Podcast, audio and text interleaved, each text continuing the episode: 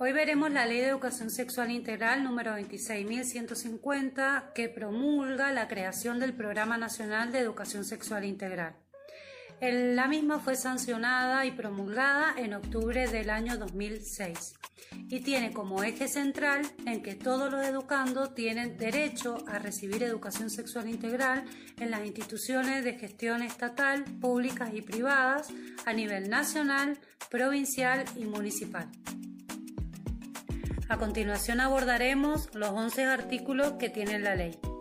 En el artículo 1 confirma el derecho de los educandos a recibir la ESI en las escuelas, en todos los niveles y modalidades, y menciona que se entiende a los efectos de esta ley a la educación sexual integral en sus aspectos biológicos, psicológicos, sociales, afectivos y éticos. En este primer artículo podemos analizar que tanto la rectificación de los derechos de niño, niña y adolescente como el Código Civil en el año 2015 menciona que los, las y les estudiantes son sujetos de derechos. ¿sí? Entonces, hay que analizar muy profundamente cuando hay alguna familia en que no quiera que su hijo o hija reciba educación sexual integral. Tenemos ciertas leyes que amparan en el derecho de este estudiante a recibirla. En el artículo 2 de la presente ley eh, menciona que, se crea el programa de educación sexual integral en el ámbito del Ministerio de Educación, Ciencia y Tecnología con la finalidad de cumplir en los establecimientos educativos ciertas leyes que están antes de esta. ¿sí?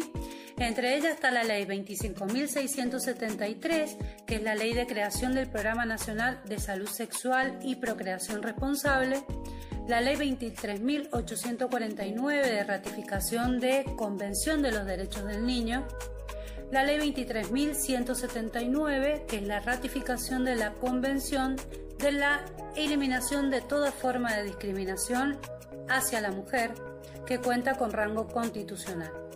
Además de la Ley 26.061, que es la protección integral de los derechos de niños, niñas y adolescentes, y leyes generales de la educación. En este apartado es importante mencionar que esta ley de educación sexual es del año 2006, ¿sí? y que hasta ese momento estas leyes mencionadas son las que prevalecían a esta ley. Luego, en el año 2010, se crea la ley de matrimonio igualitario y en el año 2012 la ley de identidad de género. Estas leyes complementan, entre otras, esta, esta primera ley que se dicta en el 2006. Los objetivos de esta ley basa principalmente en incorporar la educación sexual integral dentro de las propuestas educativas orientadas a la formación armónica, equilibrada y permanente en las personas. Continúa mencionando de asegurar la transmisión de conocimientos pertinentes, precisos, confiables y actualizados sobre los distintos aspectos involucrados a la educación sexual integral. Continúa en promover actitudes responsables ante, la sexualidad y prevenir los problemas relacionados con la salud general y la salud sexual y reproductiva en particular. Y por último, procurar igualdad de trato y oportunidades entre varones y mujeres. Por este artículo y por algunas leyes antes mencionadas que no están incluidas en la ley, es que también existe en la actualidad, en el año 2020, un movimiento para que se pueda modificar o agregar algunos contenidos de la misma. En el artículo 4 menciona que las acciones del programa de educación sexual integral eh, intervienen en todos los educandos del sistema educativo nacional argentino esto parte desde el nivel inicial hasta el nivel superior de formación docente, además de la escuela técnica o la educación técnica no universitaria. El artículo 5 menciona que las jurisdicciones nacionales, provinciales del Gran Buenos Aires y municipales eh, garantizan la realización obligatoria de actividades a lo largo del ciclo lectivo para dar cumplimiento con la ley. Además, menciona que cada institución educativa incluirá en el proceso de elaboración de su proyecto institucional, en el PEI, la adaptación de la propuesta a su realidad sociocultural en el marco del respeto de su ideario institucional y las convicciones de sus miembros. El artículo 5 podríamos decir que es el más controversial de la ley porque menciona que cada institución va a adaptar la misma y los lineamientos curriculares a su ideario. ¿sí? Entonces, muchos establecimientos toman a este artículo específico para o no dar educación sexual integral o darlo con un paradigma diferente a lo que propone el programa de educación sexual integral.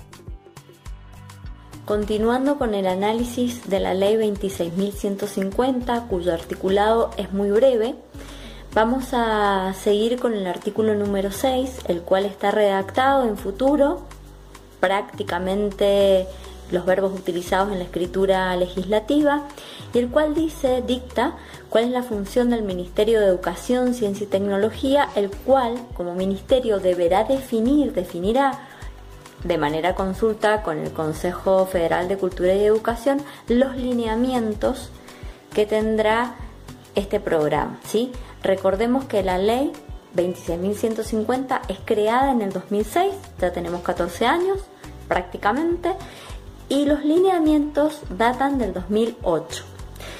Con esta perspectiva histórica podemos habilitar un pensamiento un poco más crítico y por ahora podemos decir que esos lineamientos, desde esta perspectiva más actual, están escritos, están pensados desde un lugar un poco más heteronormativo, ¿sí? Y también podemos hacer la crítica de que falta un poco de, la introducción y del manejo de las TIC.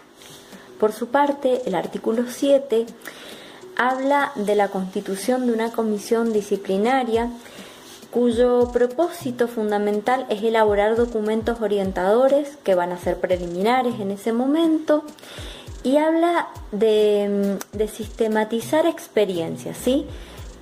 En este momento, y por eso tenemos que revisar un poco la ley o por lo menos la, función o cómo se está llevando a cabo este programa, falta, si bien hay un montón hecho, porque tenemos que decir lo positivo, pero también falta un poco de esa actualización constante que es la que nos va interpelando eh, tanto la sociedad como todos estos procesos que se van dando en estos años y que se van a seguir dando porque la sociedad eh, nos va construyendo y nosotros vamos construyendo a la sociedad.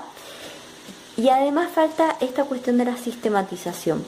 Si hubiesen diferentes dispositivos con estos resultados sistematizados, quizás la tarea docente podría ser un poco más eh, llevadera en cuanto a la ESI. Podría decirse que el artículo octavo es uno de los más federales, ya que indica en cuanto a estos seis incisos que va a nombrar, las capacidades que tiene cada jurisdicción. El primero habla de la difusión de los objetivos de la ley.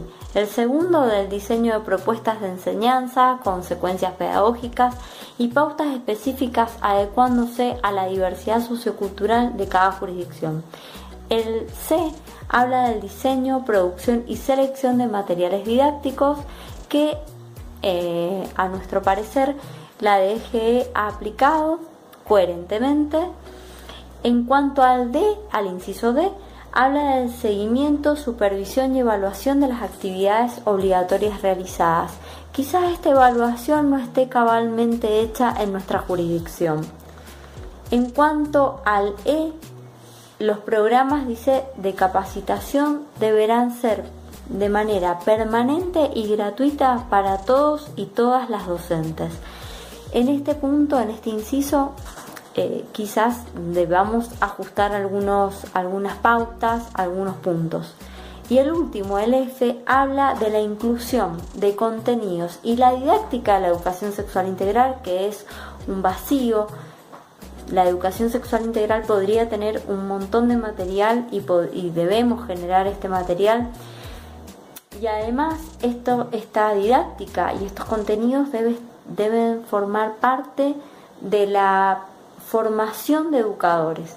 En este aspecto Mendoza también está haciendo un vacío, hay un hueco y es el que es una tarea pendiente y a la que debemos eh, asegurar y sobre todo garantizar la ESI en estos espacios curriculares donde van a haber formador de formadores o formadoras de formadores. Con respecto al artículo 9, tenemos que aclarar que habla de tres incisos y en este artículo se habla específicamente del rol que deben cumplir las familias. ¿sí? El primero habla de ampliar la información sobre aspectos biológicos, fisiológicos, genéticos, afectivos, éticos, jurídicos y pedagógicos en torno a los niños, niñas y adolescentes. También hay que, en el B, en el segundo, ampliar y promover la comprensión y el acompañamiento en toda la trayectoria educativa de nuestros niños, niñas y adolescentes.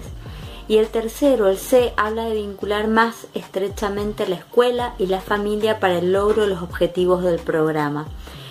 En este momento de pandemia y posteriormente cuando hablemos de pospandemia, tendremos que hacernos estos cuestionamientos y empezar a pensar cómo la ESI debe, puede articular con las familias para que tanto niños, niñas y adolescentes tengan vivencias y trayectorias mucho más libres de las que están teniendo en este momento.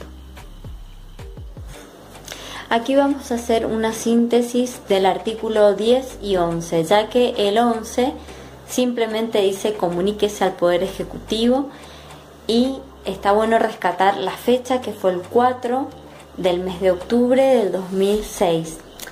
Y el artículo 10 habla de la manera en que se llevará a cabo la implementación de esta ley da un rango de 180 días y un máximo de 4 años de implementación.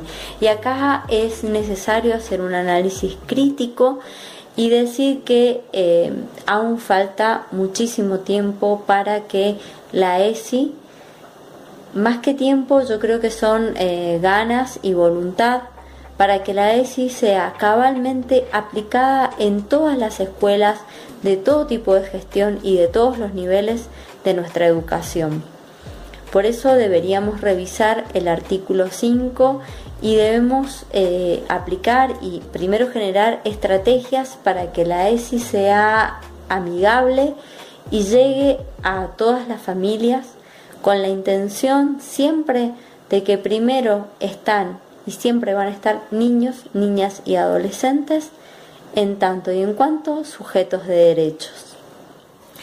Para ir cerrando este análisis podríamos decir que la ley ESI es una de esas leyes que debe ser revisada constantemente para incorporar en cada alineamiento curricular los cambios sociales que nos acontecen.